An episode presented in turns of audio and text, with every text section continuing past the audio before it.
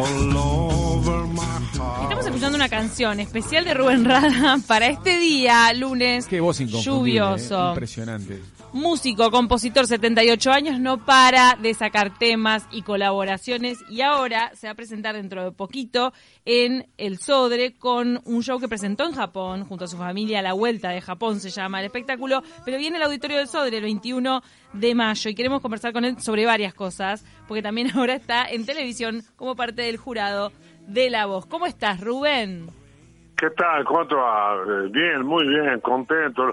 Lamentablemente yo quería ir ahí, pero empecé a tirar agua como loco. Yo soy este alérgico Ajá. y tengo miedo de que no sea alérgica, que sea resfrío. Entonces digo que voy a ir a la radio a meterme en un cuarto, a enfermar a la gente. Vamos Este, por eso no, no quería ir. Les pido mil disculpas, Una, muchachos. una pena, pero igual, igual es un placer charlar con vos por teléfono. Lo que podemos hacer es, es quedamos para que en el segundo semestre tengas una, una visita a la radio, así te vemos. Por favor, encantado, muchachos. No, y te tenés que Porque cuidar la voz.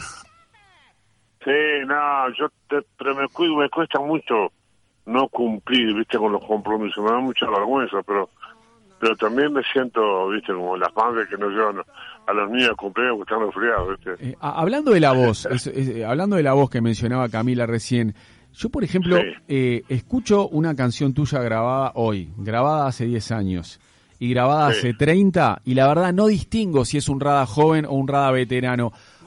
Es impresionante ¿En cómo se, man- se mantiene intacta la voz. ¿Vos notás el paso de los años cuando escuchás grabaciones tuyas de joven y te sentís ahora? ¿Te- ¿Ves que ha cambiado Sí. o no? Sí, si escucho el quinto, escucho este Opa, cambió totalmente. Perdí este lo, lo- el brillo y un poco de de ¿cómo se dice? de tonalidad. Ya no canto tan alto, ¿viste? como antes. Ajá. Puedo cantar en falsete, pero con la voz solamente ir arriba no no no puedo cantar. Claro. ajá. Me cuesta bastante, ¿eh? Igual es imponente, ¿no? E- no soy un tipo estudioso, ¿viste? No estudié nunca nada. Entonces, este, el único tipo de que canta en los mismos tonos siempre es Paul McCartney, el único. Mirá, mirá vos. Hasta Steam bajó los tonos, todo el mundo. Ahora, pero tenés un capital ahí, Rubén, porque pasan los años y seguís teniendo esa, esa voz inconfundible que es, es un sello y, la- y no, solamente, no solamente se destaca a nivel nacional, hay artistas internacionales que, que te han tomado como un modelo también a vos. Sí, me da mucha alegría eso porque la alegría que me da es que somos uruguayos, que venimos del Uruguay y presentar siempre la, la, la música uruguaya, la celeste, con, con respeto en cada lugar que vas, tratar de, de ensayar bien, hacer buenos espectáculos. Este, y a mí eso es lo que más me alegra, que me llamen artistas como por ejemplo, yo que sé, eh, conociendo a Rusia, Poncho, cantidad de grupos nuevos que hay en Argentina que me llaman para grabar. Algunos le digo que no porque realmente este cantan en, en otro lugar. Cantan, Mm. todas las canciones de ahora son están todas finitas para arriba y yo no yo no soy de las manzanas. Hay bandas nuevas entonces que te están convocando, pero también eh, clásicos así consagrados como, como Fito Páez, sacaron una linda versión de 166. Claro, Fito Páez, grabé también con Pablo Milanés, grabé con este con Fernando Cabrera, la calle Yuper Raya al medio, no de Boulevard, grabé ya con él, grabé con Julia Senco Adoro y, y la Tatarra Villaverde Manzanero. Bueno, y otro que te, otro sí. que te admira, el que te admira y te menciona siempre es Ciro de los Piojos y de Ciro y los Persas. Claro, sí, somos, somos muy amigos con Ciro. Y con él hicimos Richie Silver, me acuerdo. Exacto. Pero yo me acuerdo cuando yo tocaba en la trastienda en Argentina, llegaban a la puerta como cinco o seis muchachos, decían, ¿qué tal, Radita? Somos de la chirinca, me decían, no sé cuánto. Y en esa época Ciro estaba recién empezando. Y yo, ¿cuántos son? Somos diez. Puta madre. Bueno, se hablaba con la trastienda, me decía, negro, escuchame, viene más gente gratis a verte que los que pagan. Y yo, ¿qué hacerlo? Algún día pagarán, le decía yo. Ah, Algún día pagarán esa buena. Rubén, me parece Claro. que ha sido clave para vos también el mantenerte en actividad siempre, ni siquiera la pandemia te detuvo, o sea, sacaste discos durante la pandemia, hiciste esta visita a Japón, me acuerdo Sí. cuando llegaron las imágenes acá a Uruguay de ese concierto en Japón impresionante, que es el que ahora de alguna manera querés revivir en el, o- sea, querés mostrar en el auditorio del Sodre. Claro, te explico. El- el- el- a la vuelta de Japón es, es un título. Me dicen, ¿qué título le ponemos? Yo que si ya hice tantos títulos de Richie Silver y todo, digo, poner a la vuelta de Japón. A la vuelta de Japón porque realmente cuando los periodistas me decían, qué suerte, que a tocar a Japón, yo decía, la suerte va a ser volver de Japón. Ay, sí, porque era 2021, ubiquémonos, era una época que no estaba del todo bien. Muchos, muchos, que este, muchas horas de vuelo, ¿me entendés? Y nos tocó además pandemia, tres días metidos en una pieza cada músico, después salimos de ahí, pero no, hasta que se cumplan los 14 días no podíamos ir a ningún lado. Hacíamos conciertos y volvíamos enseguida todos juntos. ¿Y, la gente te tuvo que ver de la gente te tuvo que ver con tapabocas ahí en Japón? No, no, ya el escenario tocaba con, tapabocas. pero el, el, público, estaba el público estaba con tapabocas. Todo con tapabocas. Ah, claro, todo con tapabocas. No, no, tocar con, tocar con tapabocas imposible. aplauden, aplauden como locos y después al final yo les pedía que me dejaran hacer las fiestas con ellos, que me dejaran prender la luz y me aprendí tres o cuatro palabras en japonés. Una es este Genki Deska, si están bien, si están pasando bien. La gente decía, después la otra era Adorima Show, que es que se paren a bailar, ¿no? Adorima Show. Y la otra, la que yo ni sabía, es Moto. O dice moto y dice moto, es otra moto. Qué gran.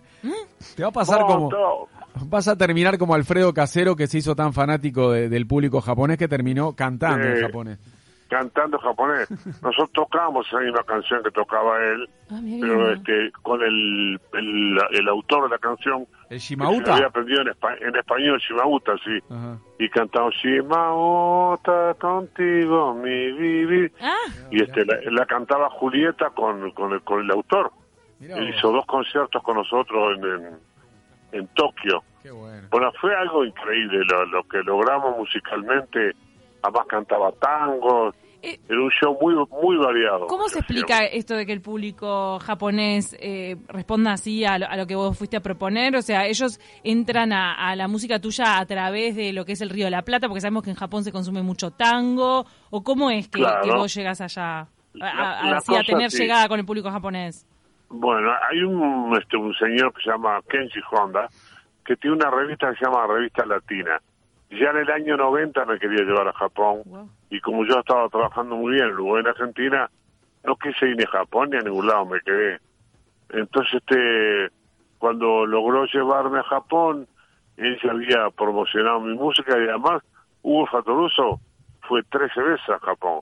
fue seis veces creo que con, con eh, Rey Tambor, con los tambores del barrio sur, los hijos del lobo. Así que algunos conocían Estuvo también en el concierto Tomohiro, que se hace la gira con Hugo Japón. Sí. Eh, cantidad de gente. Pero lo que pasa es que eh, Japón es un país muy muy inteligente. Ellos se, enteran de todo lo que pasa en el mundo. Este, el candombe no es muy conocido. Conocía el, el merengue, el cha-cha-cha, la rumba, el reggae, el tango. Y el candombe no es conocido en el mundo. Me conocen los músicos a mí nada más. Por eso que fue bueno hacer esto hacer 15 conciertos con 1.200 personas, más la prensa que ponía notas nuestras y mostraban los videos. Así que como primer paso fue maravilloso. Ahora espero que el segundo lo dé otro. Pues yo a Japón ya le dije al productor, no voy más. No volví. Tengo miedo no, es muy largo. Muy largo el viaje, Son 13 horas de acá a España y de España 14 a Japón. Qué locura. A la vuelta me quedé, me quedé en España tres días para descansar. Para cortar un poco, claro. En Madrid te quedaste. Cortar un poco, claro. Pero contento con todos los músicos, el trabajo que hicimos, con el comportamiento de la banda, con el, el respeto del público, estamos pero súper, súper felices. Muy bien. Rubén, recuerdo que hace aproximadamente 10 años eh, tuviste una mague con dejar de hacer recitales, ¿no? O sea, eh, claro. terminabas de hacer toques en vivo y ah, fue hace 10 años aproximadamente. Y a mí me sorprendió que, me sorprendió que antes de los 70 le pusieras fin a, tu carrera de, shows en vivo. En aquel momento dijiste que te ibas a empezar a dedicar a, la carrera de tu hija y a grabar, a seguir grabando canciones, pero no más shows en vivo. ¿Qué pasó para que vos después dijeras, no, no, yo sigo tocando? Bueno, es bien fácil. Me toqué el bolsillo y vi que no llegaba. claro. que no, no, había capital. Soy uruguayo, este, no. si yo estuviera, por ejemplo, viviendo en Estados Unidos o en México o en este no, cualquier otro país, los shows son más remunerables, el país es más grande, tenés toques por todos lados. Pero aquí tenés algún festival en el interior que son más que nada de folclore y tocas siempre en Montevideo y tenés la suerte de que me conocen en Argentina, incluso Argentina. Si fuera solamente con Uruguay, ya tendría que haber bajado la música.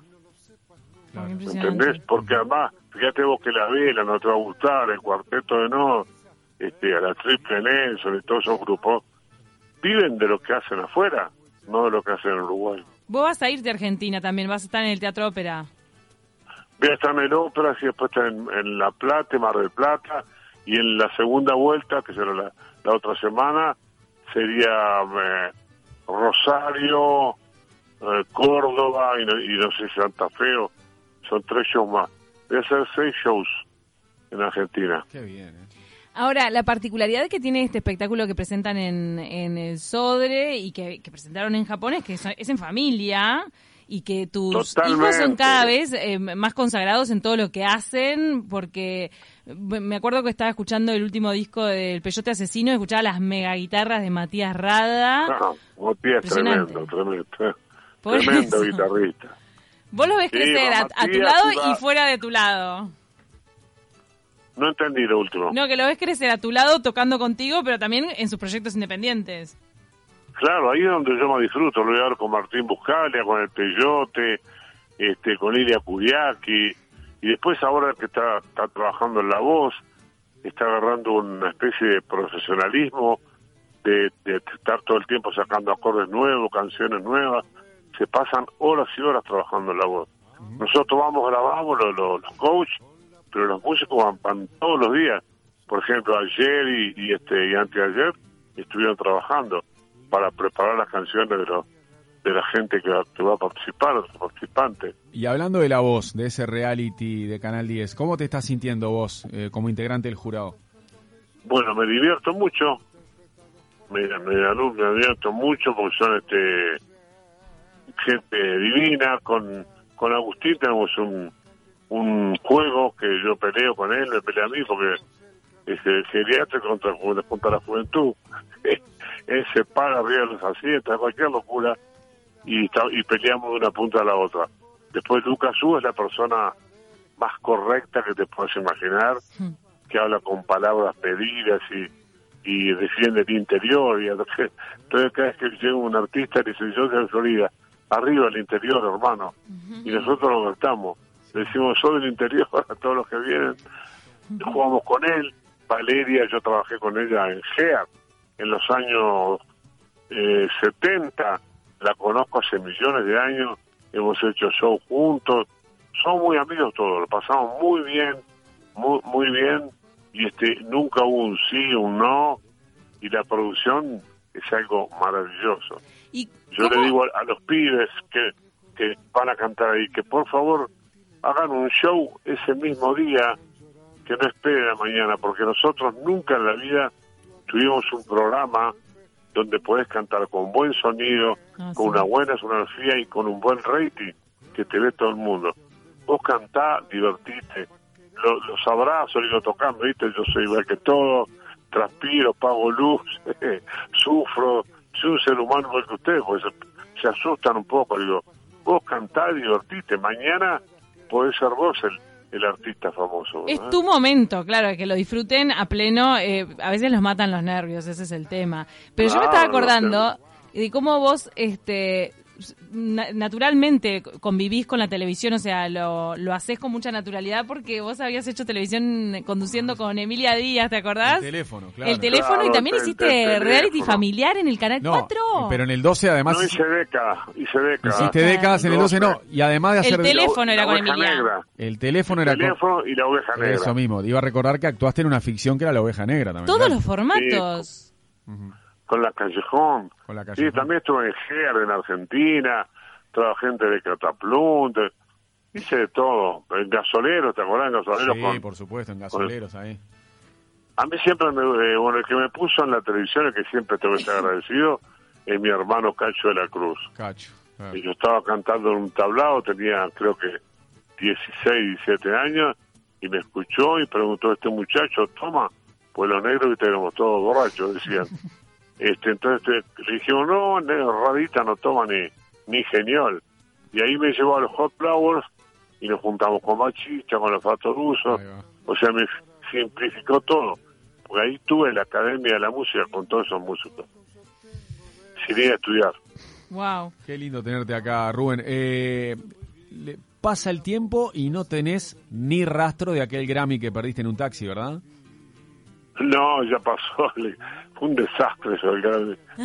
Porque eh, le digo a Matías, Matías, mostrarle el Grammy a tu mamá que lo quiero. Yo no lo tengo. Julieta, vos también no, yo tampoco. Pues nos hubiera buscado una limusín y no fue. Y quedamos ahí trancados, nos tomamos dos taxis. Y en los dos taxis, unos iban los chiquilines atrás y yo con Patricia habíamos comprado PlayStation, cantidad de cosas y este quedó el Grammy en un taxi. Increíble. Nunca te llamaron, nunca te llamaron para decirte lo voy en tal lugar. una reposición. Lo, tengo secuestrado para vendértelo, nada. No, yo llamé y este me lo vendieron en 500 dólares. Y cuando llegó al aeropuerto de Carrasco tuve que pagar 150 de encomienda. Ah, Mi Grammy costó 650 dólares. Si el único tarado que pagó el Grammy. Ah, pero entonces lo recuperaste. No, no, no recuperé el Grammy. Me, hicieron otro. Te hicieron una, te, te hicieron una réplica y tuviste que pagar en aduana eso. Ahí va. El taximetrista nunca devolvió el Grammy. Después de un año me llama como de la policía de Miami diciéndome que habían encontrado al taximetrista y qué pena le pondría yo, me decían. ¿Usted quiere que lo, lo, lo retiren del trajo o que, o que vaya, no sé, tres meses preso. No te, pedían que vos decidieras, qué maravilla. Sí, le dije ni una ni la otra. Yo fui que me olvidé este y cometí ese error, por favor, a mandar preso una persona. además el taximetrista... Un imbécil, porque ¿qué, ¿qué quería hacer con ese grande? Sí, pero además el taximetrista también puede argumentar que se lo afanó un pasajero que vino después que vos. Sí, cualquier cosa. Bueno, es cierto que lo encontraron porque era un taxi que trabajaba en el hotel. ¿entendés? Que yo los, los conozco, pero había desaparecido. Claro. Rubén, nos estamos quedando sin tiempo, pero quería consultarte porque vos conociste a, todos los mega figuras de la música mundial, desde Mick Jagger, Bob Marley.